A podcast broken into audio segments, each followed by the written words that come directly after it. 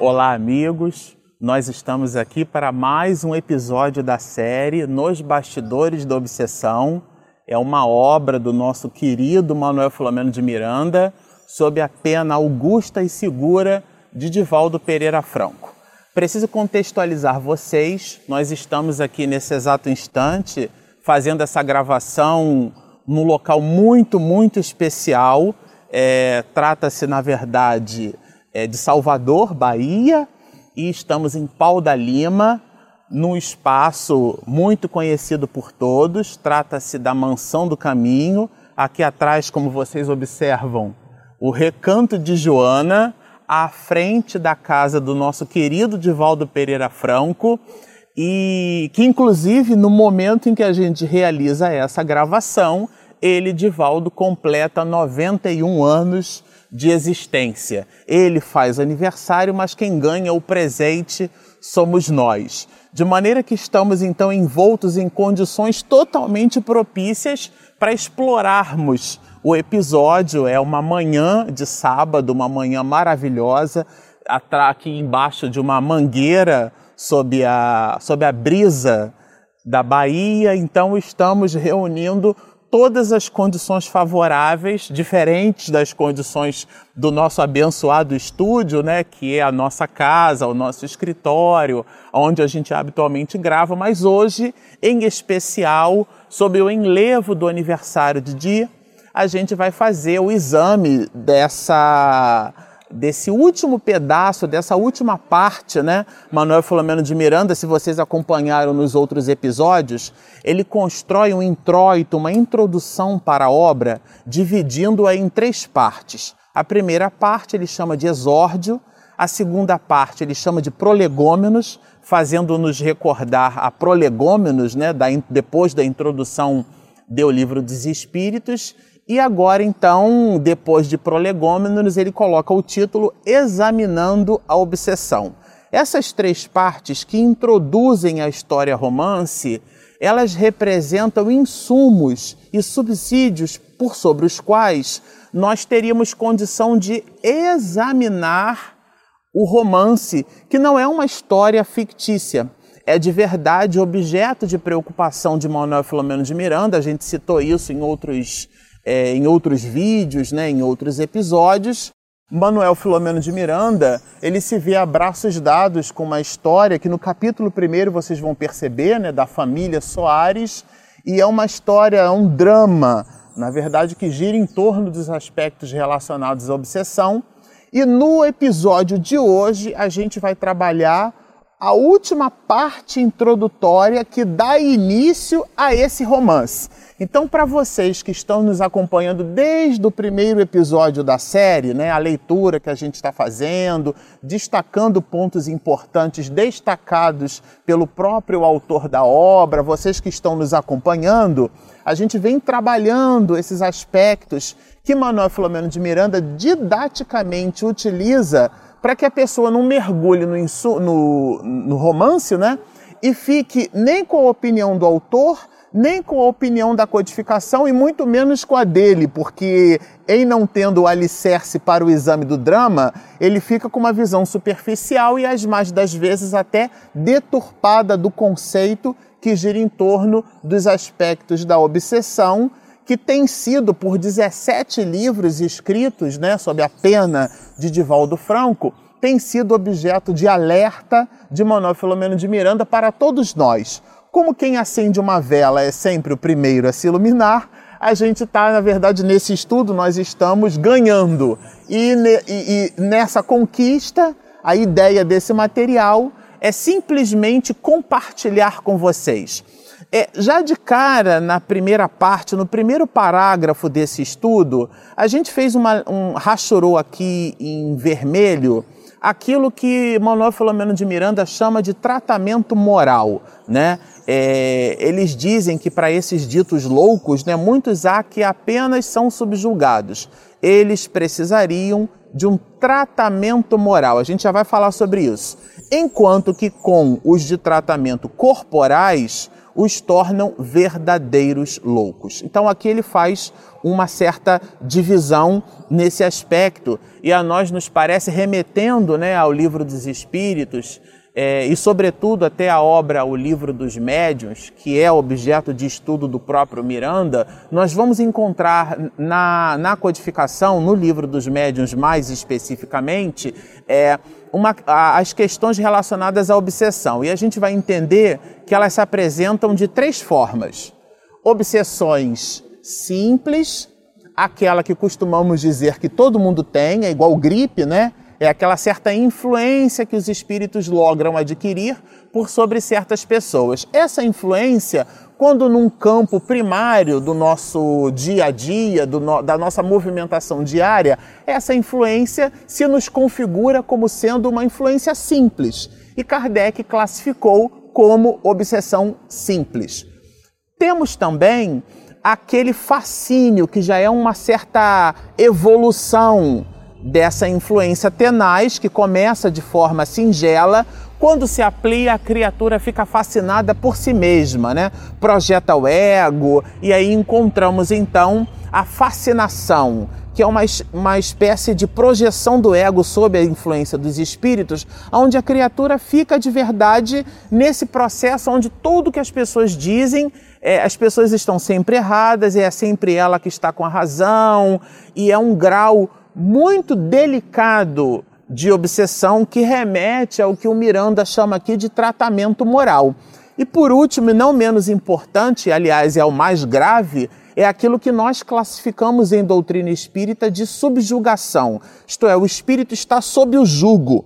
E esse jugo, ele pode se nos tornar tão tenaz, tão tenaz, que chega um determinado momento que o próprio codificador usa a palavra possessão.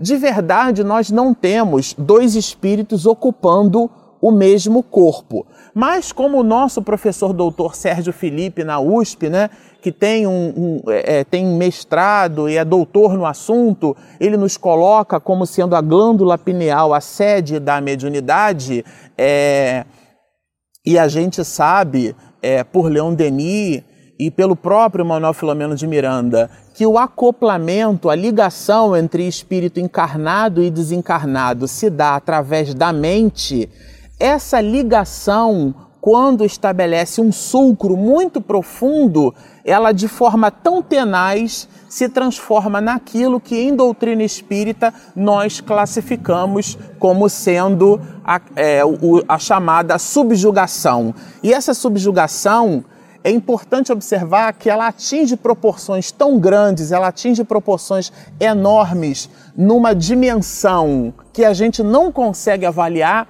Daí Miranda, como um verdadeiro repórter no mundo espiritual, ele, ele nos mostra aquilo que ele mesmo chamou de nos bastidores, porque é aquilo que acontece e a gente não vê.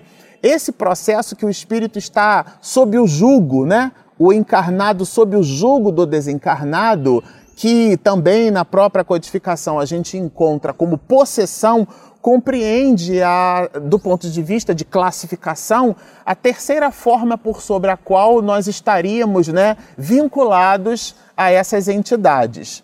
O que é importante classificar aqui também é, na questão 459 do Livro dos Espíritos, né, que é um clássico para nós que estudamos Espiritismo, a gente vai observar o codificador perguntando mais ou menos assim: influenciam os espíritos em nossos pensamentos e atos? E a resposta é igualmente um clássico, muito estudada e dita por nós no movimento espírita nacional e internacional. É, influem a tal ponto que de ordinário são eles que vos dirigem.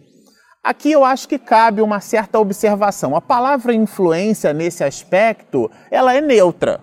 Então, o que vai determinar se essa influência é boa ou ela é ruim, o que vai determinar se estamos a braços dados com espíritos bons, espíritos que nos influenciam a boas decisões ou para obsessores, é o grau dessa influência, que nasce com a intenção da própria criatura que o sintoniza. Isto é, se eu desejo bem, se eu desejo fazer coisas boas, se eu desejo assistência ao meu próximo, se eu desejo a melhoria de mim mesmo, para me equipando eu buscar ajudar os outros, se é essa de verdade a minha intenção, eu atraio espíritos bons que, sintonizando com o meu campo mental, com vistas à minha própria realização, esses espíritos me influenciam. Daí de Guilhom Ribeiro para a língua portuguesa, nessa tradução do francês clássico, né, utilizado por Kardec para a nossa língua portuguesa, a palavra influência. Essa influência, então, ela é neutra. Nós não estamos dizendo que a influência não é nem ruim nem boa. Agora, se estamos a braços dados com sentimentos como vaidade, o próprio Miranda coloca a, a glutenaria, né? a vaidade, a presunção, determinados sentimentos que de, que, de uma forma super, superficial nós não classificamos como sendo é, sentimentos com vistas a processos obsessivos. O tabagismo, muito conhecido, que é uma bengala psicológica, né? os alcoólicos, todos esses comportamentos, eles se nos vinculam a espíritos que vibram na mesma faixa de frequência. E aqui eu acho que vale a pena citar uma curiosidade, né, uma certa informação, talvez implícita, que o Espiritismo coloca para nós. É, nós comentamos que na 22A do Livro dos Espíritos, Kardec faz uma pergunta, né, que definição podeis dar da matéria, né? E, e, os espíritos respondem: a matéria é o laço que prende o espírito e por sobre o qual e ao mesmo tempo este exerce sua ação. Mas a gente também vai identificar na questão 113 do Livro dos Espíritos, aonde Kardec nos põe em dez classes e três grandes ordens, a classe e ordem única, aonde de verdade encontramos na questão 113 o espírito de classe e ordem única que só se nos afigura Jesus, que é a expressão máxima de primeira grandeza, o nosso sol, né? como sendo aquele que representaria essa classe, que representa essa classe e essa ordem. E nessa classe, nessa ordem, da qual só se enquadra Jesus, a resposta dos espíritos é: o desprendimento que caracteriza um espírito desse jaez é o desprendimento total da matéria. Então, todas as vezes que nos vemos abraços dados com essas questões, isto é, com questões materiais Todas as vezes que os nossos interesses são interesses materiais, que as nossas disposições na vida são sempre aquelas do ter e não do ser, aqui cabe um cuidado muito nosso porque estamos nos movimentando como materialistas. Poderemos até dizer que professamos essa ou aquela religião, que somos católicos, que somos espiritistas, que somos hinduístas, protestantes, mas se o nosso modus vivendi não traduz essa espiritualidade, isto é, se não vivemos de um jeito onde reconhecemos que somos um espírito imortal numa experiência de carne e não o contrário, isto é, somos criaturas materiais, se assim nos movimentamos, certamente atrairemos espíritos desse jaez.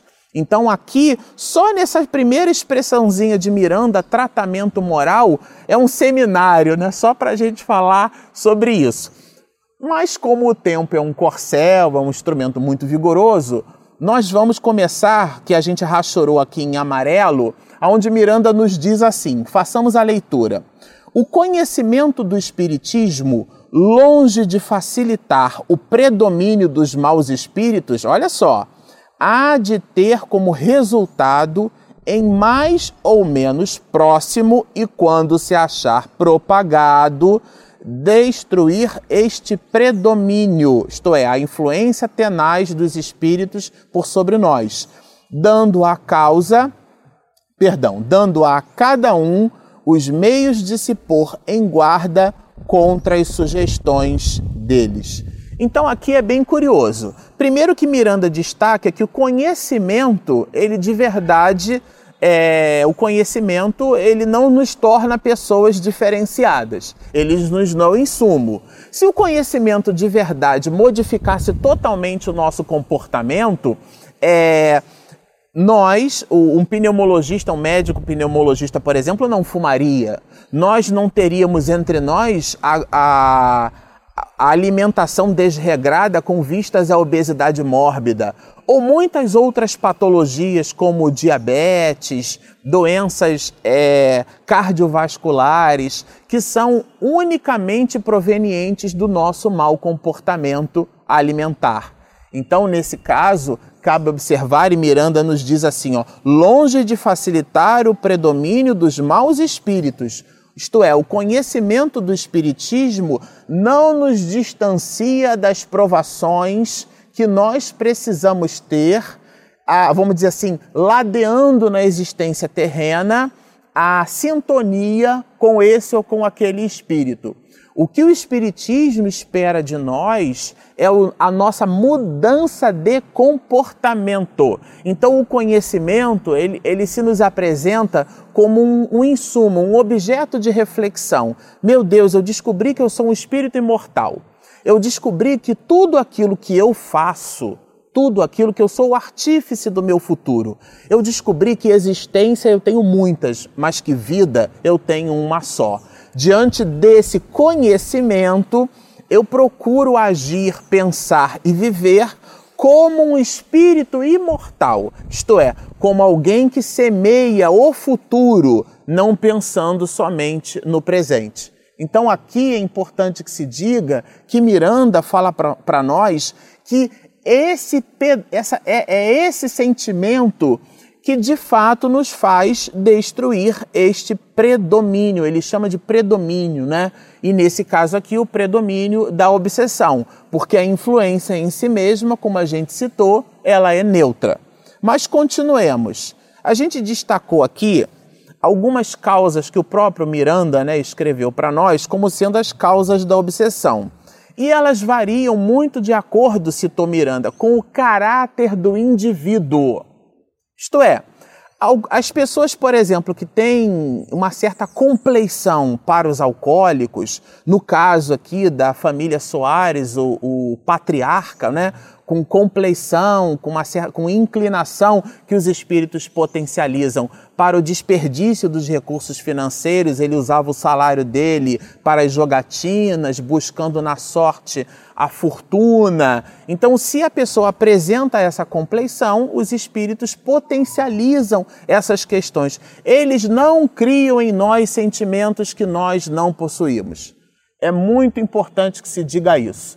Na vida, nós não estamos à mercê desse ou daquele comportamento. Os espíritos obsessores são de verdade espíritos que, por motivos que tais, em existências transadas, nós, vamos dizer assim, faltamos com a confiança. Nós o extraímos no campo do sentimento. Nós reencarnamos e eles não, e percebendo a maneira como nós nos movimentamos na vida, eles, ah, não, mas o que, que há? Você não é desse jeito, não. Isso aí que você está fazendo é uma propaganda falsa. Porque eles nos conhecem na intimidade. Viveram alguns, muitos conosco em outras existências. Então, eles nos conhecem. Por nos conhecer, por terem convivência conosco em outras existências, escolhem no nosso próprio comportamento.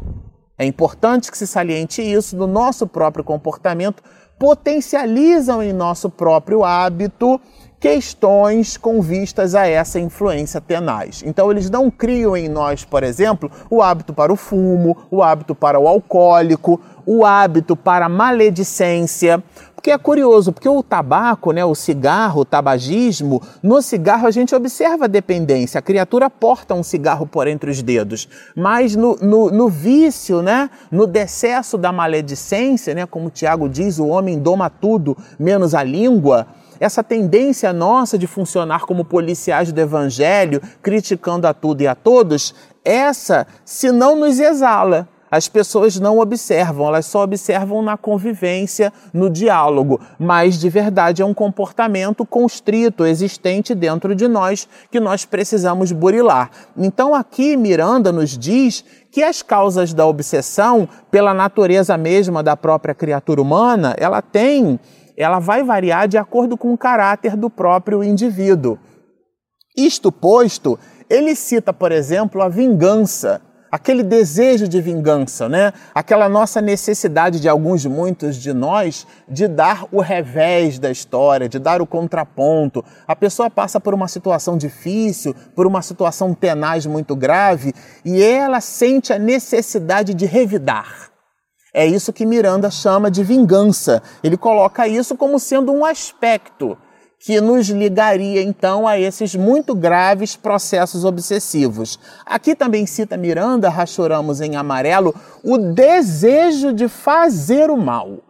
É curioso como alguns, muitos de nós, infelizmente, possuímos essa compleição ainda do homem velho, de além de desejar, praticar o mal, funcionarmos como uma espécie tosca de discípulos de Maquiavel, aonde a gente engendra na existência terrena determinadas situações como se fosse uma arapuca para aquela pessoa cair então naquela arapuca.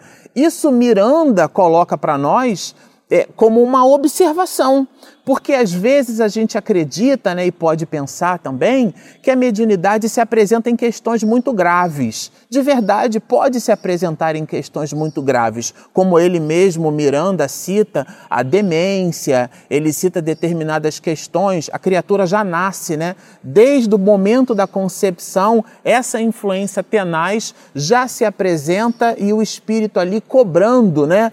Nesse mecanismo de vingança, cobrando a sua parte, querendo fazer com que o outro sofra tudo aquilo que ele também sofreu.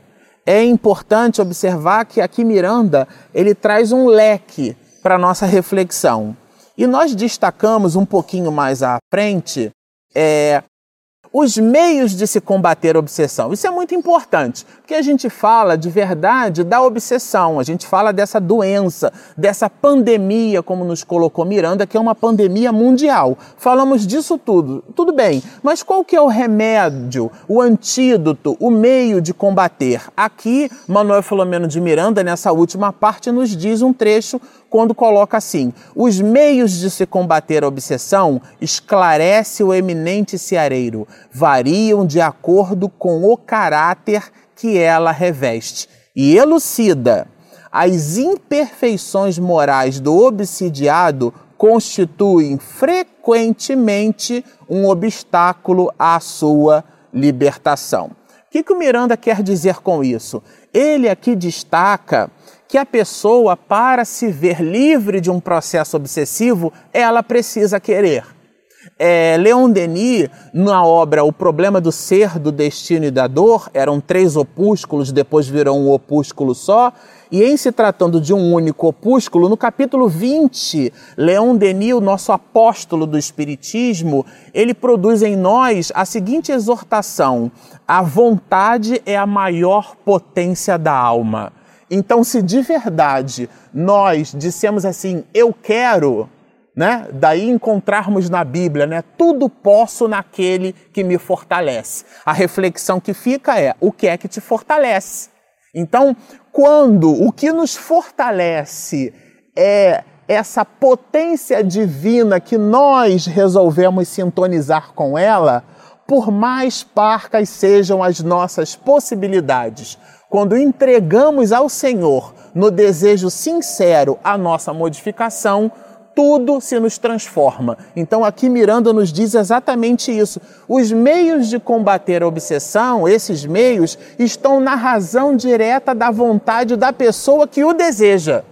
Quanto maior for essa vontade, quanto maior for esse desejo, quanto maior for a potência de mudança pela criatura acreditar, saber, perceber o Deus com D minúsculas ainda, mas o Deus que existe dentro dela, esse DNA divino, que aliás o próprio de ontem comentou né, na palestra que fez, era um encontro conosco maravilhoso fomos dormir assim ontem, de ontem para hoje, enlevados, mas comentava Divaldo desse Deus interno que existe em nós. E aqui Miranda faz uma colocação nessa última parte que vai ao encontro dessa reflexão, isto é, quando essas imperfeições morais do obsediado, diz ele, constituem frequentemente um obstáculo à sua perfeição, poderíamos classificar a falta de vontade como sendo então um desses ingredientes que nos distanciariam da dissolução desse processo que Miranda coloca para nós, sobretudo nessa obra que a gente vai ler, que é esse processo obsessivo. Bom, ficamos por aqui, é uma alegria enorme estar num espaço como esse. Vou dizer a vocês que estamos verdadeiramente assim enlevados, emocionados. Como sempre, como de costume, é, pedimos a vocês que compartilhem essas informações com os seus amigos, que postem os seus comentários, nos servem como um estímulo. O trabalho não nos pertence, somos só um, um singelo instrumento, mas na empolgação que buscamos mantê-la por muitos e muitos anos, aqui estamos. Então, postem seus comentários, convidem seus amigos para se inscrever no nosso canal. Se você ainda não se inscreveu, inscreva-se, aperte ali em inscrever-se, põe o sininho do lado, que no sininho você vai receber notificações. Acompanhem o nosso desenrolar, né, a leitura e o estudo das obras de Manuel Filomeno de Miranda e sigam conosco. Muita paz.